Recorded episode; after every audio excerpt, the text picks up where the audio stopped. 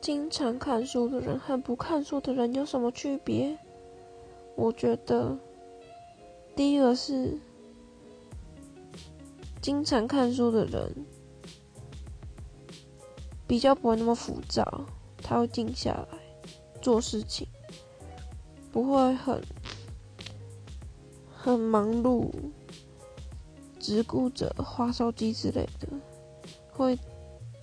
更融入生活。不会自己活在自己的虚幻世界。然后第二点是很有想法，你跟他聊什么，好像都聊得起来。他有很多不同的自己的见解，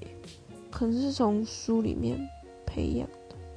看了很多书，然后内化成自己的自己的知识，